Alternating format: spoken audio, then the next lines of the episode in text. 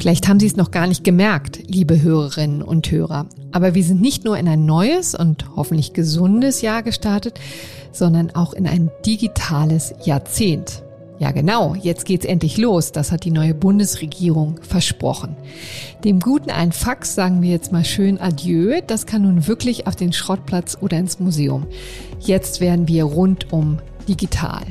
Digitaler Führerschein, digitaler Ausweis, ganz bequem online von zu Hause aus zu verlängern. Ein nationales Impfregister natürlich digital, damit wir die geplante Impfpflicht auch ordentlich und schnell überprüfen können. Die nächsten Jahre werden ein Fest, das kann ich Ihnen schon mal sagen. Aber Moment, da war doch was. Immer wenn es um Digitales geht, ist der Datenschutz nicht weit. Und wenn man mit Datenschützern spricht, heißt es schnell, geht nicht, kann nicht, darf nicht. Selbst Politiker, die den Datenschutz ja mitgestalten können, sagen oft, da gibt es datenschutzrechtliche Bedenken. Die ganzen Bedenken machen uns natürlich neugierig. Deshalb reden wir heute mit Deutschlands obersten Datenschützer, dem Bundesdatenschutzbeauftragten Ulrich Käber. Was sagt der eigentlich zum Vorwurf, der Datenschutz ist die Innovationsbremse Nummer eins? Vorher kommen aber noch die Internetunternehmen zu Wort. Dann legen wir mal los mit unserem Podcast für Deutschland, heute am 7. Januar 2022. Mein Name ist Corinna Budras und ich freue mich, dass Sie dabei sind.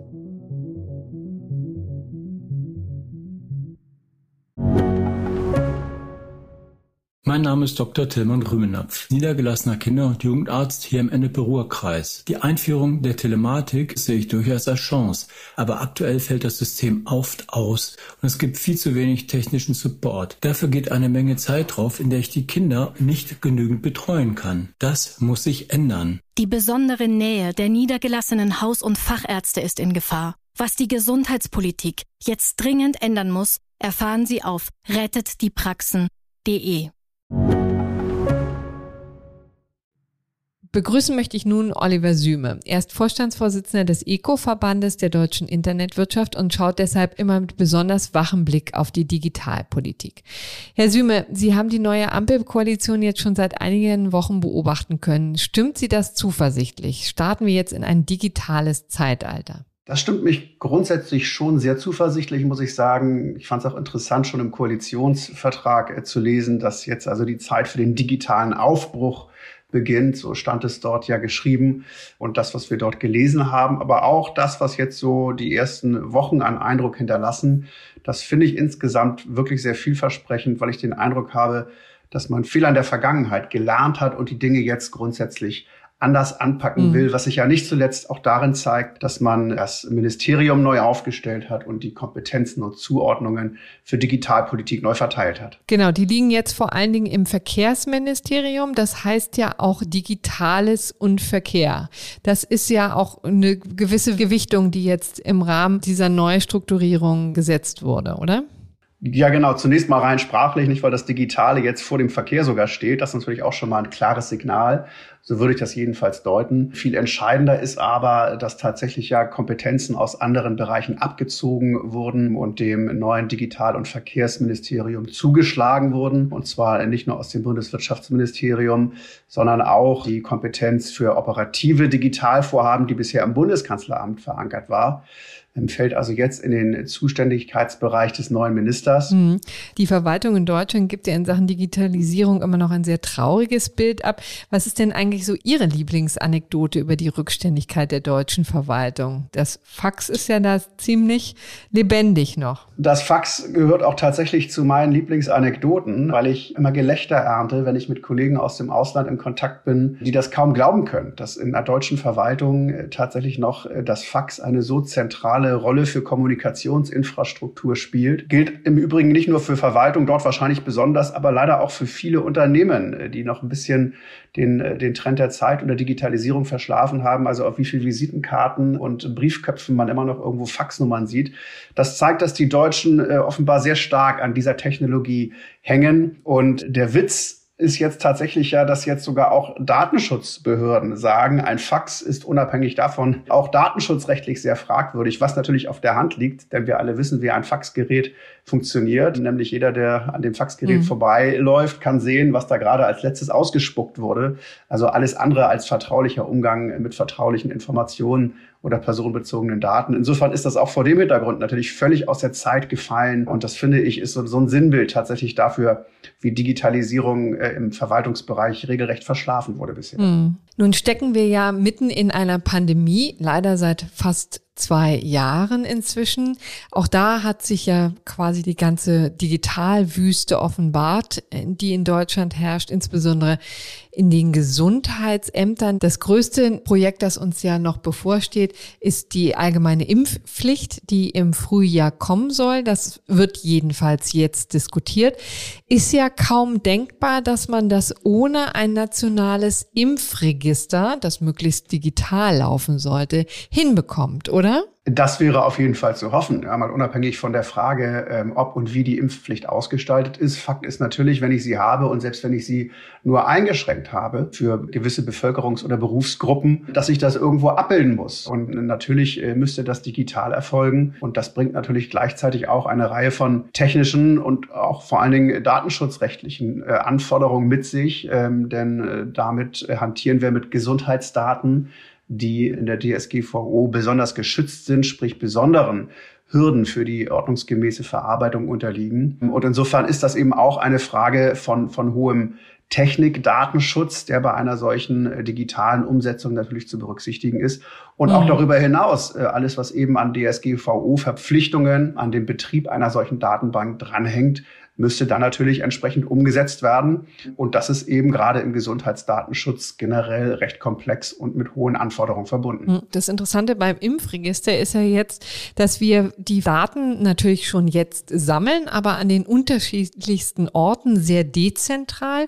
Die liegen bei den Impfzentren, bei den Ärzten, bei Gesundheitsämtern. Man weiß eigentlich gar nicht genau wo. Deswegen kommt es ja auch immer wieder zu Diskrepanzen, dass gesagt wird, naja, eigentlich ist unsere Impf Quote höher, weil wir nur mit Verzug die Daten bekommen. Ist es also auch ein technisches Problem oder ein organisatorisches? Wo würden Sie die größte Hürde sehen für ein nationales Impfregister? Ich glaube, die, die größte Hürde ist tatsächlich die, die technische sichere Umsetzung und die technische Umsetzung in einer Art und Weise, die dann tatsächlich auch dafür sorgt und sicherstellt, dass ich den kompletten Datenüberblick habe und diese Informationen auch akkurat und jederzeit aktuell auswerten kann. Das ist ja genau das, was uns im, im Moment auf die Füße fällt, weil die Gesundheitsämter dazu schlichtweg nicht in der Lage sind. Und was die Gesundheitsämter nicht können, das kann auch das RKI nicht auswerten. Das hören wir ja jeden Montag in den Nachrichten. Insofern glaube ich tatsächlich, die technische Lösung ähm, ist die große Herausforderung. Die DSGVO ist an der Stelle eigentlich relativ entspannt, denn in dem Moment, wo ich eine gesetzliche Rechtsgrundlage dafür habe, dass diese Daten zu erheben sind, habe ich den erforderlichen Rechtfertigungsgrund für die Datenverarbeitung, die ich ja immer benötige. Insofern ist an der Stelle eigentlich das Problem dann mit einer gesetzlichen Regelung klar behoben, was nicht heißt, dass ich nicht auch die weiteren Anforderungen, die sich für Datenschutz dann aus dieser Datenerhebung und Verarbeitung ergeben, einhalten muss. Ja, aber da mhm. gilt dann nichts anderes als für sonstige Datenverarbeitungen auch.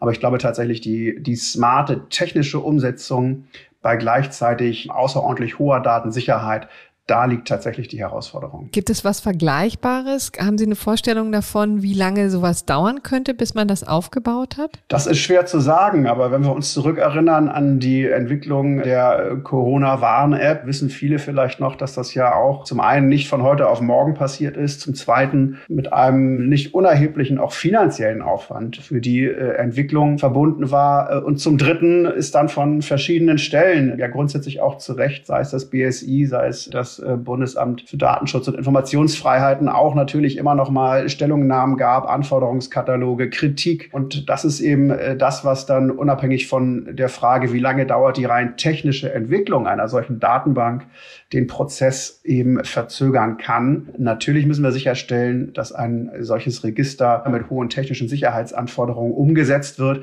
Aber wir sind da in Deutschland, glaube ich, oft so einer Datenschützer-Kakophonie ausgesetzt und mhm. das verlangsamt eben leider manchmal die Prozesse.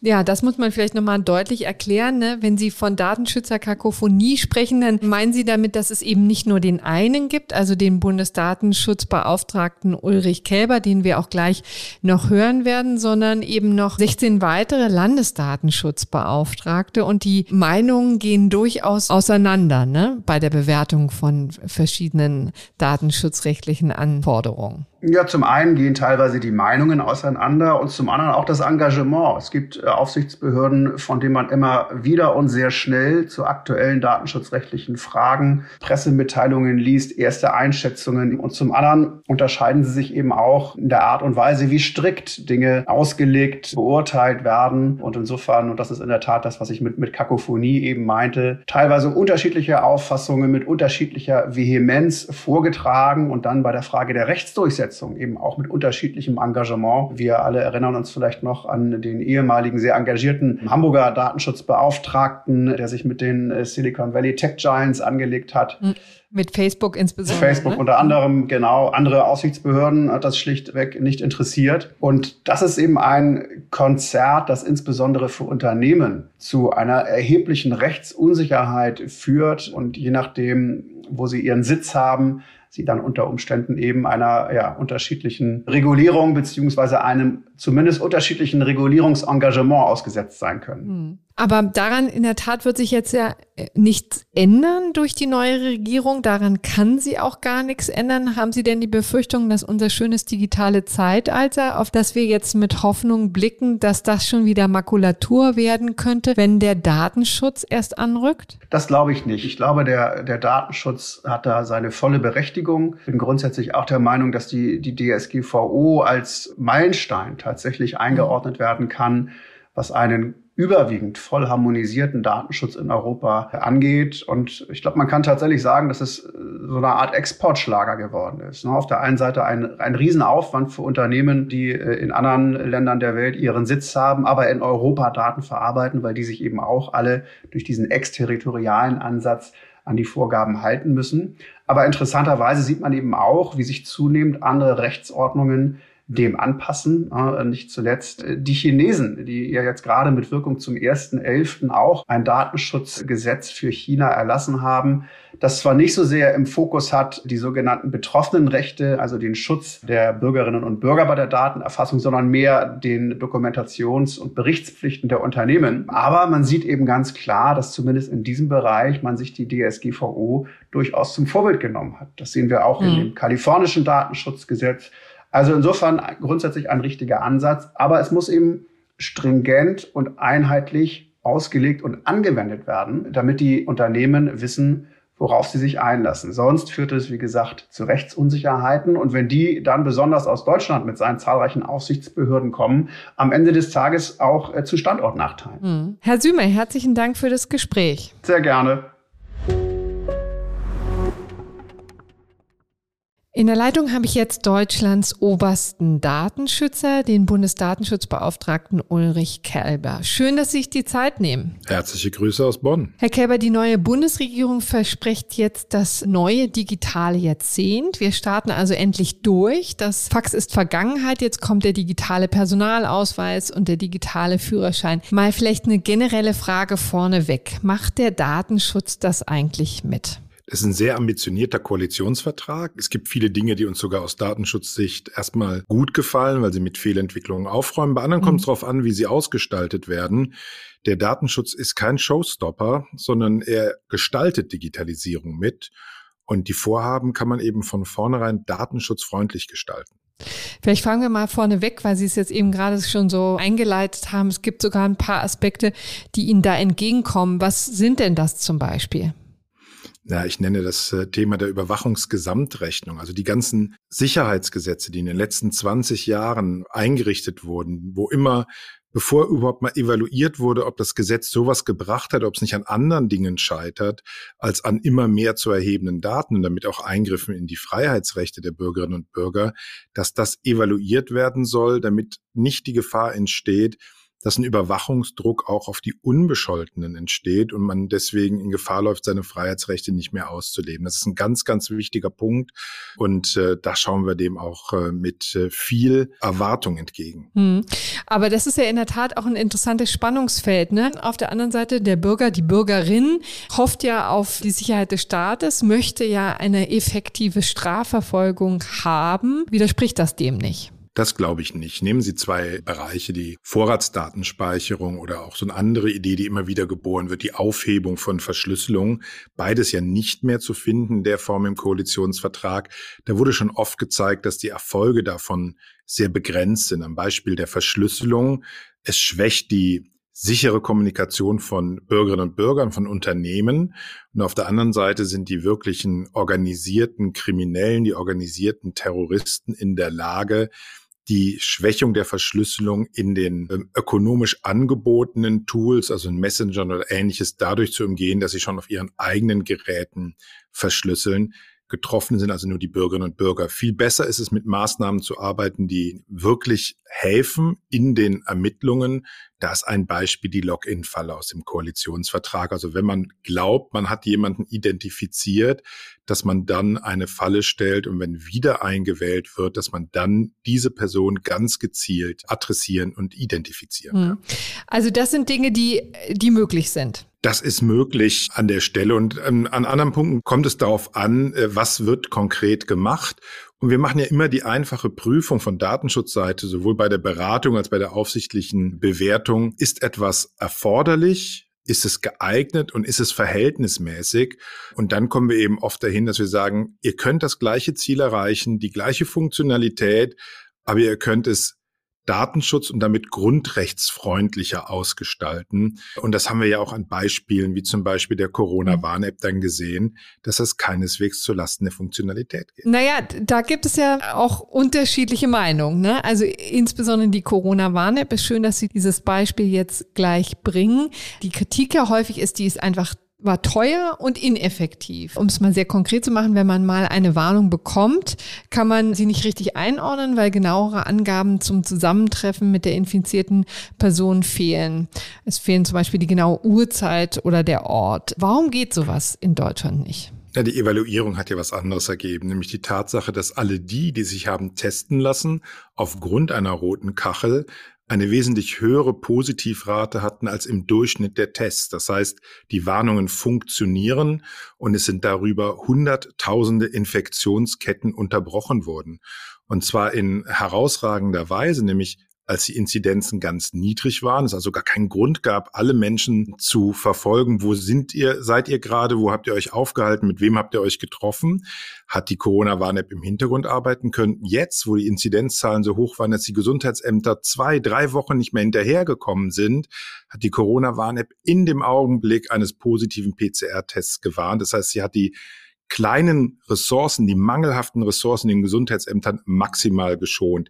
Das ist klasse, das kann kein anderer bieten, keine andere Lösung, die auf dem Markt ist und das hat sie geschafft. Viele Beispiele, wo immer gesprochen wurde, was sie noch können musste, waren entweder technisch unmöglich oder hätten keinen Beitrag gebracht, keine einzige Erweiterung der Corona-Warn-App, die geeignet und erforderlich ist, ist am Datenschutz gescheitert. Also konkret die Uhrzeit und der Ort, das wird ja häufig gefordert. Ne? Also dass man einfach mal weiß, ein bisschen genauer einordnen kann, wo hat man sich eigentlich angesteckt. Das hätte nichts gebracht? Na, da da gibt es eine ganze Menge Gründe. Ich nenne ihn mal den allereinfachsten. Diejenigen, die diese Signale überhaupt aufnehmen, also das Google und das Apple-Netzwerk, das im Hintergrund solche Signale auffangen kann. Würde man andere Technologien verwenden, würde es gar nicht funktionieren. Die erheben diese Daten nicht. Also wenn Sie eine App machen wollten, die diese Daten hat, dann müssten Sie darauf verzichten, sie auf Google und Apple Geräten im Hintergrund laufen lassen zu können. Herzlichen Glückwunsch kann ich nur sagen. Alle Länder, die das versucht haben, sind vollständig auf hm. die Nase gefallen. Nun haben Sie ja auch gepriesen, durchaus zu Recht gepriesen, dass ja auch Warnungen ausgegeben wurden. Auf der anderen Seite waren es ja bei weitem nicht alle, die einen positiven PCR-Test bekommen haben, haben diese Warnung auch weitergegeben. Auch da gab es wieder datenschutzrechtliche Hindernisse. Woran lag das? In der Tat übrigens nicht, sondern es waren sogar die Datenschützer, die den dringenden Vorschlag gemacht haben, eine gesetzliche Grundlage für die Corona-Warn-App herbeizuführen. Das ist mein Vorschlag übrigens immer noch weil wir werden diese App ja auch in Zukunft brauchen bei weiteren Pandemien. Und hätte man die gesetzliche Grundlage zur Verarbeitung von Daten, dann bräuchte man nicht eine erneute Einwilligung bei einem positiven PCR-Test, diesen anonym mit anderen zu teilen. Es muss immer eine Rechtsgrundlage für die Datenverarbeitung geben. Das ist ein Gesetz, das kann auch der Datenschutzbeauftragte nicht ändern, selbst wenn er es wollte. Weil man auf das Gesetz für die Corona-Warn-App verzichtet hat, muss man die Einwilligung einholen. Mhm. Mein Vorschlag ist nach wie vor, machen Sie das Gesetz, dann brauchen wir die Einwilligung nicht und es wird automatisch getan. Genau, also um das vielleicht mal durch zu erklären, lag eben einfach daran, dass im Grunde genommen dann viele Leute einfach, als sie dann den positiven Test bekommen haben, sich gescheut haben, den weiterzugeben und dann die Einwilligung aus Gründen, die uns beiden nicht bekannt sind, nicht weitergegeben haben. Und Sie sagen eben deutlich, naja, da ist diese Einwilligung eigentlich gar nicht nötig, wenn der Gesetzgeber so ein Gesetz erlassen würde, hat er aber nicht getan. Ja, aktuell ist es ungefähr ein Viertel, wohl die immer noch nicht teilen. Ich kann mir durchaus vorstellen, für manche ist das ein Schock, ein positives Ergebnis, eine potenziell tödliche Krankheit. Man fragt sich, wie man vielleicht in seiner näheren Umgebung angesteckt hat und hat mit vielem zu tun und will sich nicht erst noch mal durch zwei Unterseiten mit Erklärungen und Ähnlichem durchklicken. Und in der Tat, wenn der Gesetzgeber mit der Erläuterung, warum es notwendig ist, ein Gesetz herbeiführt, dann gibt es damit eine rechtliche Grundlage, dieses Datum zu teilen. Und übrigens für das Freiheitsrecht des Betroffenen ist das auch unerheblich, weil dieses Datum wird dann ohne Nachvollziehbarkeit für andere ja in dem Netzwerk geteilt. Es ist also eine Warnung und nicht eine Offenbarung. Heinz Müller hat einen positiven mhm. Test. Nächstes Beispiel ist ja die 3G-Regel, auf die wir jetzt auch wirklich lange, lange Zeit gewartet haben. Also lange konnten eben Arbeitgeber ihre Mitarbeiter gar nicht fragen, ob sie geimpft, genesen oder getestet sind. Ist das nicht verrückt in Pandemiezeiten? Es ist vor allem erstmal ähm, richtig, dass normalerweise Arbeitgeber keine Gesundheitsdaten ihrer Mitarbeiterinnen und Mitarbeiter kennen sollten. Das würde die Machtverhältnisse wirklich verschieben. Es würden Spekulationen, ob jemand belastbar, nicht belastbar ist. Es gibt einen guten Grund, dass sich das sowohl rechtlich als von der Rechtsprechung entwickelt hat.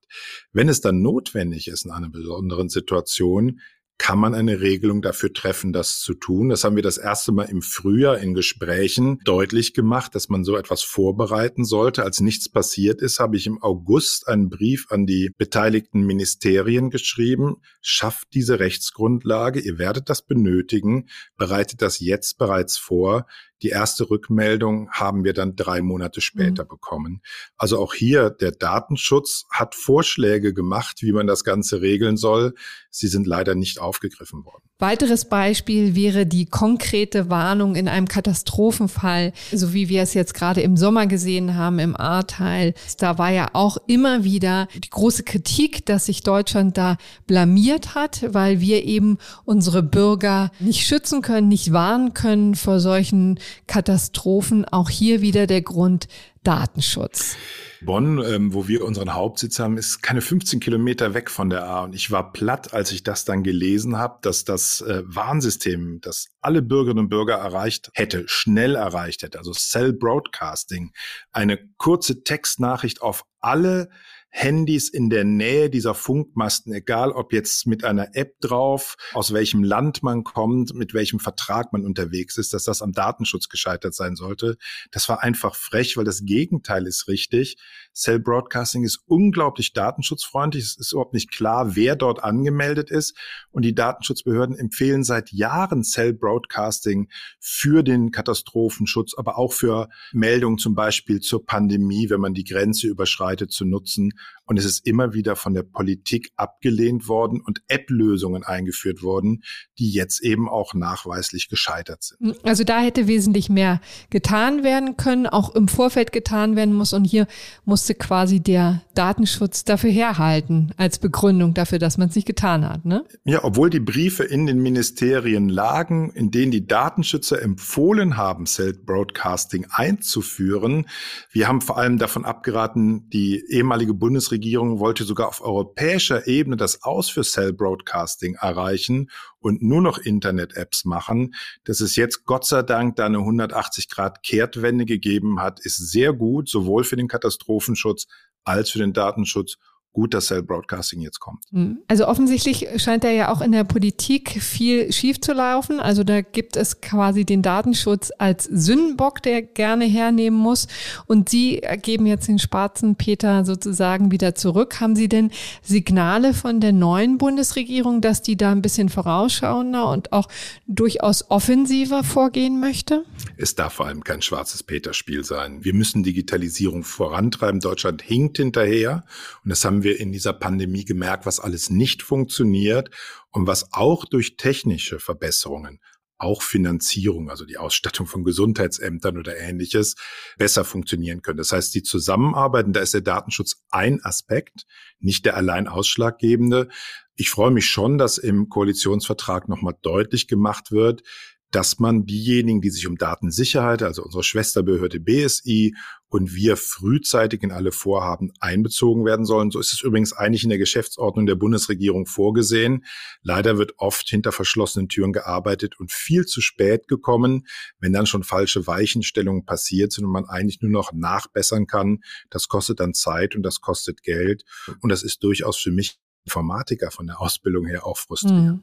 Ich kann noch ein Beispiel geben, das uns vielleicht in Zukunft noch blüht. Wenn wir erstmal eine allgemeine Impfpflicht haben, muss die natürlich auch irgendwie dokumentiert werden. Dann muss das irgendwie eine Möglichkeit geben, möglichst ja auch zentral das zu kontrollieren. Also man könnte jetzt mal ganz naiv denken, dass es ein zentrales digitales Impfregister geben müsste. Welche Rolle wird der Datenschutz bei der Einführung eines solchen Registers spielen? Na, wir haben in der Geschichte der Bundesrepublik ja schon in mehreren Bereichen Impfpflichten gehabt. Wir wissen also, dass sowas auch mit den Grundrechten vereinbar ist. Jetzt kommt es aber eigentlich darauf an, das in einer Form einzuführen, die gut funktioniert aber die eben auch möglichst schonend für die Grundrechte der Einzelnen ist. Und da wollen wir dann auch beratend tätig sein, wenn die Bundesregierung mit ihrem Vorschlag auf uns zukommt. Bisher kennen wir die Forderungen verschiedener Seiten auch nur aus den Medien. Mhm. Aber um das mal deutlich zu sagen, also natürlich kommt es immer auf die Einzelheiten an, aber es spricht erstmal nichts gegen ein vernünftig ausgestaltetes, zentrales, digitales Impfregister. Wir möchten erstmal sehen, wie will, soll die Impfpflicht umgesetzt werden, wenn Sie die Impfpflicht in einer Form umsetzen, dass Sie bestimmte Dinge nur tun dürfen, wenn Sie nachweisen, dass Sie geimpft sind dann bräuchten Sie kein digitales Impfregister. Wenn Sie erreichen wollen, dass Sie die Leute auch ähm, hinweisen können, wo es Möglichkeiten gibt, brauchen Sie eventuell zumindest irgendwo eine Möglichkeit, diese Daten zu hm. erfassen, hm. zentral oder dezentral. Und diese Vorstellung, was sie erreichen möchte, damit muss die Bundesregierung auf uns zukommen, sagen, das ist unsere Idee, wie wir es machen, was wir machen wollen, das ist unsere Idee, wie wir es machen sollen. Habt ihr dazu noch Vorschläge für uns? Habt ihr Hinweise? Wir sind ja da Beratungshaus für die Bundesregierung und für den Deutschen Bundestag. Hm. Aber ich höre so ein bisschen raus, jedenfalls gibt es kein klares Nein von Ihrer Seite. Man muss nur geschickt machen. Ja, ich kenne ich kenn noch keinen Entwurf, von daher kann ich äh, zu keinem Entwurf etwas sagen.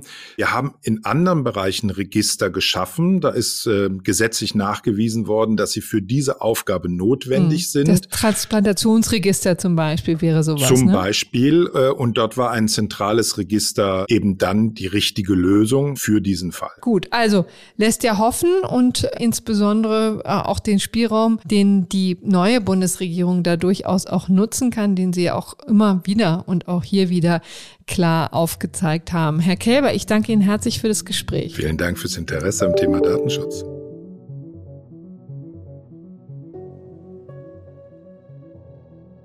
Sie haben es gehört, liebe Hörerinnen und Hörer. Die Fesseln des Datenschutzes sind ohne Zweifel da und manchmal echt ärgerlich. Aber dann wiederum wäre es ja auch absurd, wenn Unternehmen und der Staat mit den Daten der Bürger machen könnten, was sie wollen. Und allzu oft machen sich Politiker der Welt doch etwas einfach, wenn sie den Datenschutz vorschieben. Da sollten sie künftig hellhörig werden. Die Digitalwüste Deutschland jedenfalls hat noch ganz andere Probleme als den Datenschutz. Aber damit ist ja hoffentlich bald vorbei, wenn man der Bundesregierung Glauben schenken darf. Ich setze jedenfalls meine ganze Hoffnung drauf. Und Sie können ja beim Warten auf all die neuen digitalen Möglichkeiten in unsere digitale Welt auf Faznet eintauchen.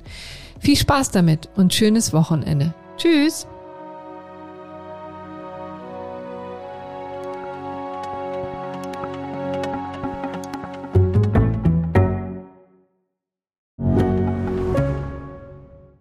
Mein Name ist Dr. Tilman Rümenapf, niedergelassener Kinder- und Jugendarzt hier im Ennepe-Ruhr-Kreis. Die Einführung der Telematik sehe ich durchaus als Chance, aber aktuell fällt das System oft aus und es gibt viel zu wenig technischen Support. Dafür geht eine Menge Zeit drauf, in der ich die Kinder nicht genügend betreuen kann. Das muss sich ändern. Die besondere Nähe der niedergelassenen Haus- und Fachärzte ist in Gefahr. Was die Gesundheitspolitik jetzt dringend ändern muss, erfahren Sie auf rettetdiepraxen.de. you